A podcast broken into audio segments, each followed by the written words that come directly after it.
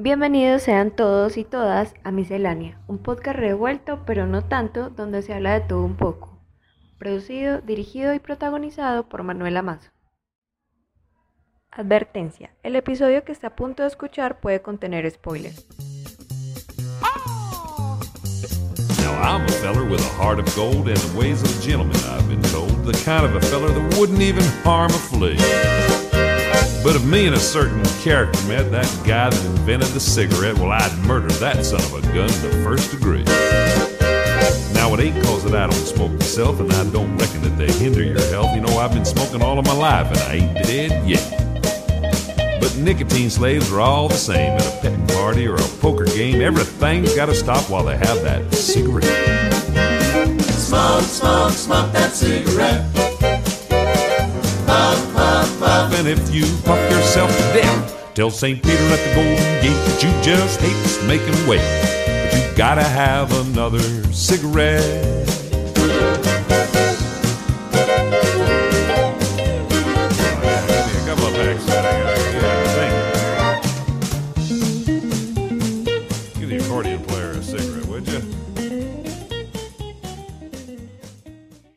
El episodio de hoy traigo a ustedes un pequeño análisis y reseña de la película Thank You for Smoking o como se conoce en español, Gracias por Fumar. Esta película se estrenó en el año 2005 y se sabe que en su momento recibió críticas muy positivas, tanto por su guion, humor satírico, temas y actuación. Está dirigida por Jason Reitman y es protagonizada por el actor Aaron Eckhart. La película está basada en la novela que recibe el mismo nombre y fue escrita por el estadounidense Christopher Buckley.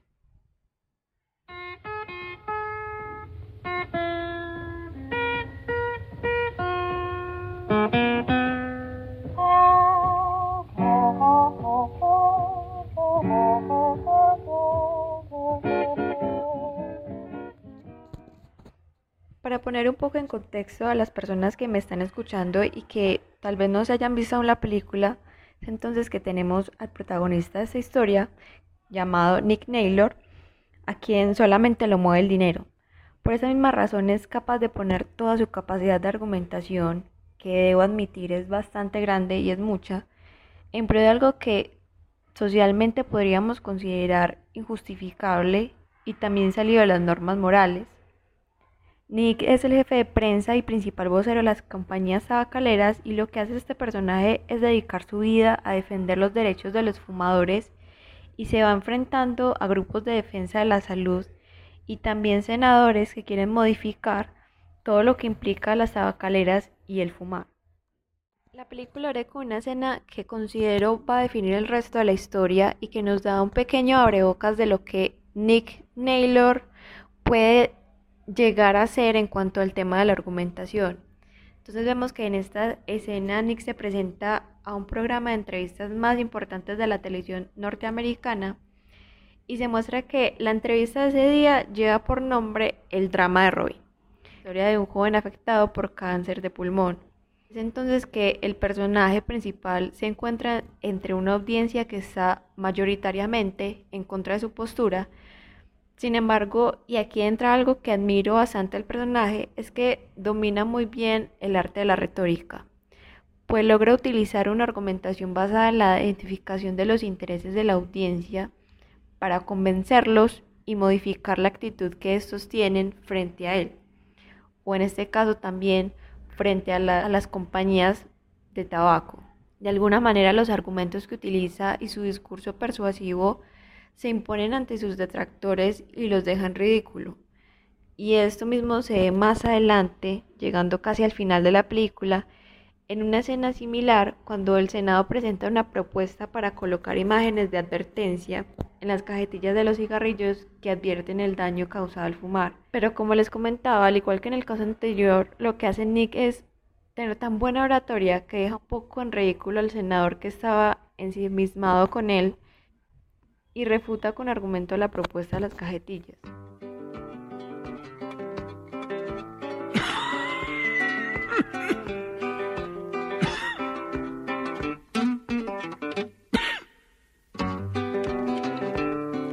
I know there's a lot of talk going around today about cigarette smoking whittling your life away.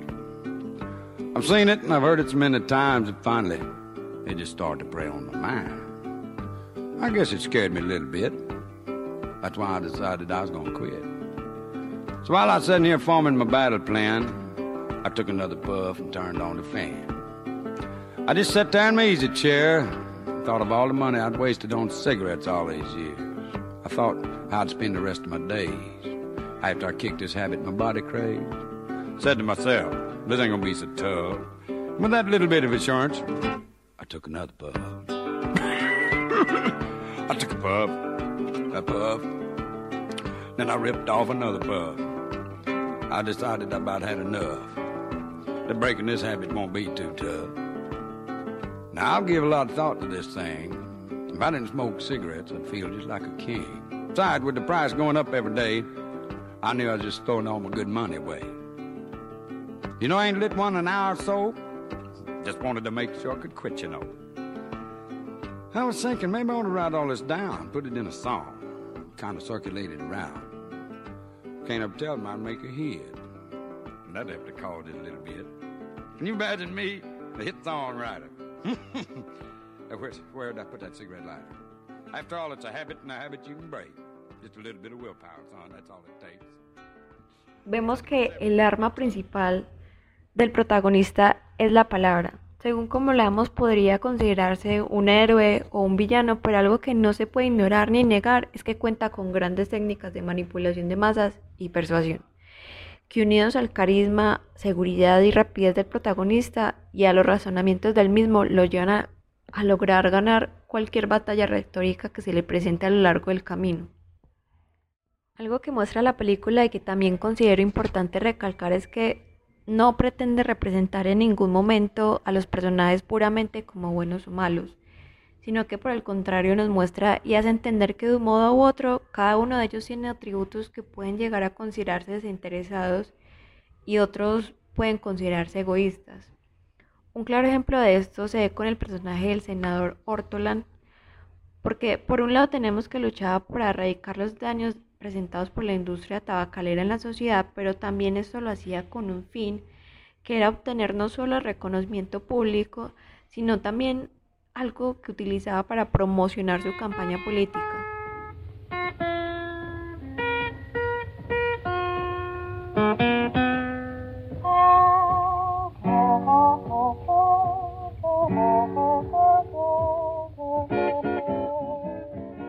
Otro de los temas a tratar es el consumo responsable. Es cierto que el consumo responsable implica que las personas que utilizan y consumen ciertos productos o servicios deben ser conscientes y críticas frente a estos. Sin embargo, aunque exista lo que llamamos responsabilidad individual, de alguna manera las compañías permiten que algo que puede llegar a ser perjudicial para la salud llegue a ser visto como un hábito social que se arraigue a las costumbres de las personas, como es en el caso del tabaco. Sería bueno entonces plantearnos y hacernos la pregunta de hasta qué punto las grandes compañías e industrias deben asumir la responsabilidad de lo que consumimos. Deben asumir toda la culpa del daño en la salud de las personas o esto va más que todo en cada individuo. Muchas gracias por escuchar el podcast Miscelánea. Hasta la próxima. But I'm just a natural born traveling man, doing what I think I should. Oh yeah, doing what I think I should. And I don't give a damn about a greenback a dollar. Spend it fast as I can for a wailing song and a good guitar. The only things that I understand, oh boy, the only things that I understand. When I was a little baby. My mama said, Hey, son, travel where you will and grow to be a man and sing what must be sung, poor boy. Sing what must be sung. And I don't give a damn about a greenback a dollar. Spend it fast as I can for a wailing song and a good guitar. The only things that I understand, oh boy, the only things that I understand. Now that I'm a grown man, I've traveled here and there. I've learned that a bottle of brandy and a song, the only ones who ever care. Poor boy, the only ones who ever care. And I don't give a damn about a greenback a dollar. Spend it fast as I can for a wailing song and a good guitar. The only things that I understand, oh boy, the only things that I understand.